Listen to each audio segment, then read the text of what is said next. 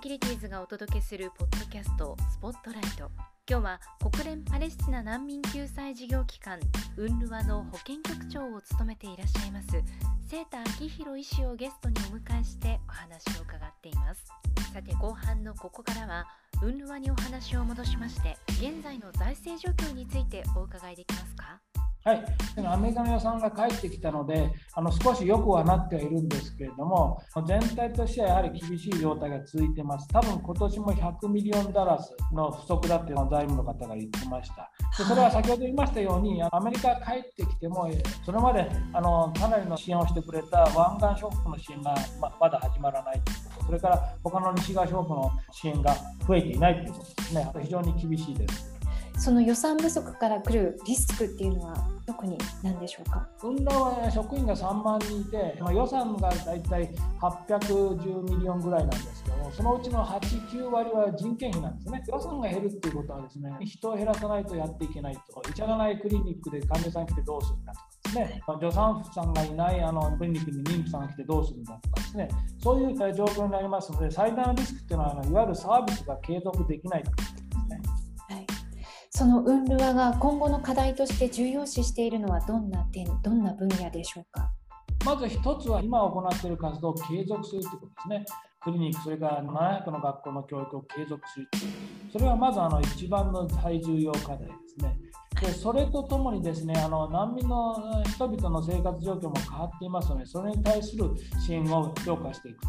で例えばですね糖尿病高血圧がどんどん増えてもう大体30万人ぐらいの患者さんいるんですね。だから30万人のケアをどうやって続けていくかってものすごくあの大政的なあの問題ですのでそれをきちんとやっていくということ。今回の戦争が適例なんですけどもやはり精神的なもの新たなものでメンタルヘルスをどうやっていくか。それから人間の尊厳にとって一番大事なそのあのジェンダーの問題それから家庭内暴力の問題というものをきちんとどうやって対応していくか。そういうことだと思います。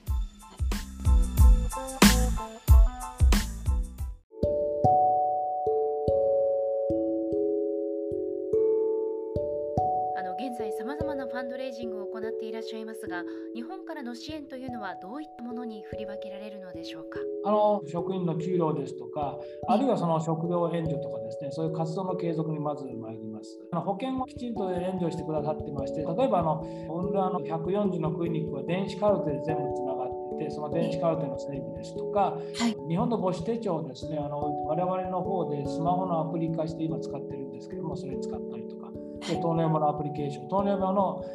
えー、スマホアプリも作ってですね、それを今やってます。保険の支援にもきちんと使われています。日本の支援というのは人道支援を本当に粛々ときちんと続けてくださっていると。政治的な状況にあの左右されない、非常に感謝されています。例えばガザでですね、子どもさんが日本の東日本大震災の被災者に対する連帯感と今までの支援に対する感謝であのタコを上げるとかね、そういうことにつながっています。そういうのが日本の支援の非常に素晴らしいと思います。はい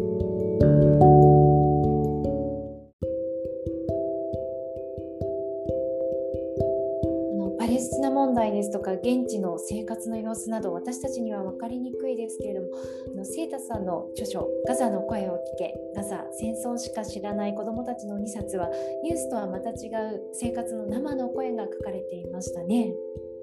はい、戦争しか知らない子どもたちっていうのは私が撮った写真が本になっていて戦争っていうのがいかに社会崩壊するかそして子どもたちの夢を奪うかということが書いてあります。非常に衝撃的な写真もありますけれどもその中で暮らしている子どもさんの声それから人々の声をなるだけお伝えしたいということであの本になりました。ガザの声を聞きはですねその後にガザがどうなったかっていうことですね。戦闘行為は2014年に終わって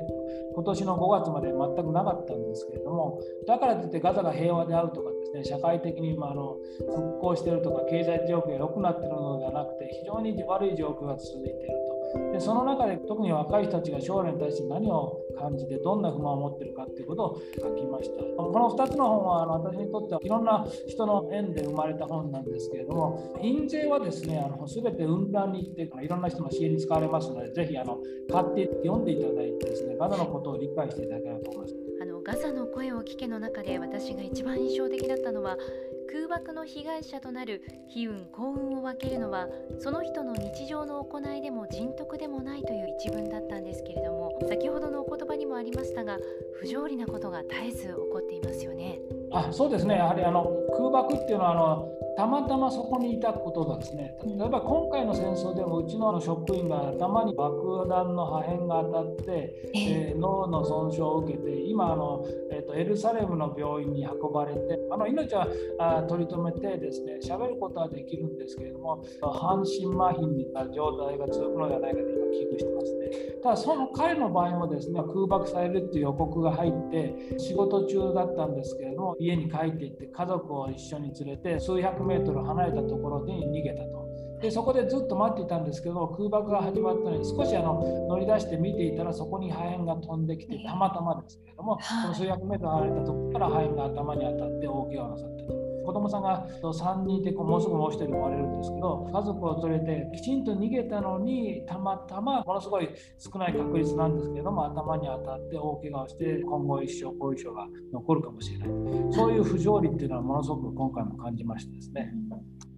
あの本の中でも心を感じることが国際協力なのだと書かれていましたけれどもなぜ日本人にとってもパレスチナを支援することが大切かということをお一言いただけますでしょうか？あそうですね。あの例えば今のコロナなんですけれども日本が例えばワクチンが100%いって非常にいい状態になったとしてももしパレスチナあるいは途上国がですねワクチン接種が非常に低ければいつか必ず日本にはコロナが入ってきますのでそういう意味であの世界的な世界の人々を支援するということがコロナ対策の一番の大事な一つであると。つまりその全ての人が安全にならない限りはコロナはなくならないということは今の世界のこのコロナ蔓延の中で非常に分かりやすい話ではないかなと思いますね。でその中でパレスチナがなぜ大事かということはですねあのやはりそのパレスチナっていうのは世界的な不条理がですねそこに集約されてるんですね。で70年以上前に起こった難民問題がいまだに解決されていないと。で今後解決される見通しが全くないと。でその子孫を含めて今570万人ぐらいいるということですね。これもあのこちらに来て勉強したことなんですけれどもあの、世の中の非常に弱い世代貧しい人々っていうのはその社会その人たちが全体が住んでる社会の問題が集約するっていうのがあるじゃないですか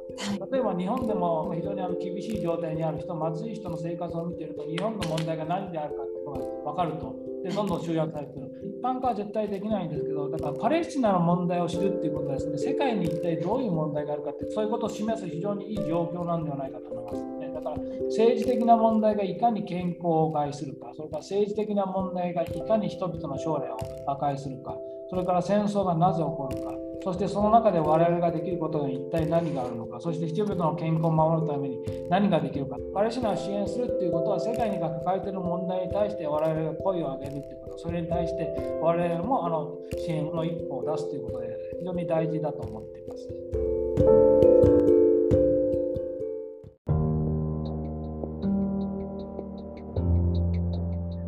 になりましたけれどもあの先ほどいつまた紛争が起こるかわからないということでしたが今後パレスチナの情勢が安定の方向に行く機運というのは少しでもあるのでしょうか？本当に申し訳ないんですけどないんですね。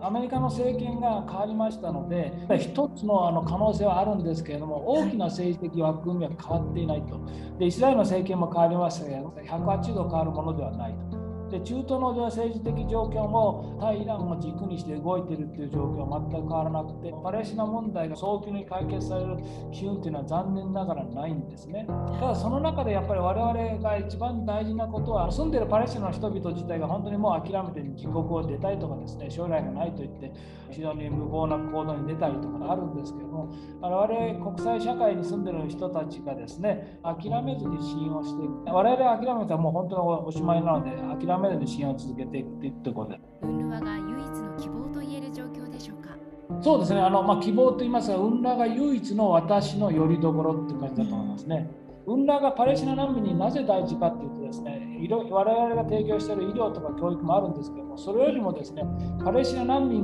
をきちんと支援しているという唯一の証拠なんですね。ウンラ以外にパレスチナ難民を支援しているという証拠は今世の中に全くないので、そういう意味であのウンラが諦めてしまったら本当にパレスチナ難民問題は完全に終わってしまって彼らは今まで何のために難民生活を耐え忍ん。できたのかウンラがあることによって国際社会がパレスチナ難民を忘れていないということになりますのでそういう非常に強いよりどころだと思います。その支援のためにも本当に資金というものが大切になってきますよね。えおっしゃる通りですね、はい、あのやはりあの活動の人件費ですとか、活動の経費というのは現実問題としてありますので、あのそういう意味では資金援助は大事です。諦めずに支援を続けていくということ、それは個人のレベルもそうですし、雲南のような国連のレベルもそうですけど、今それが一番大事なんだと思っています。今日のお話を伺って我々日本人も何が起きているのか感じて知ることが大切ですし私たちも心を寄せることできることがあるんだということがよくわかりました。貴重なお話を誠にありがとうございました。本当にありがとうございました。今日は国連パレスチナ難民救済事業機関ウンルワの保健局長を務めていらっしゃいますセータ明宏さんにお話を伺いました。セータ先生誠にありがとうございました。本当にありがとうございました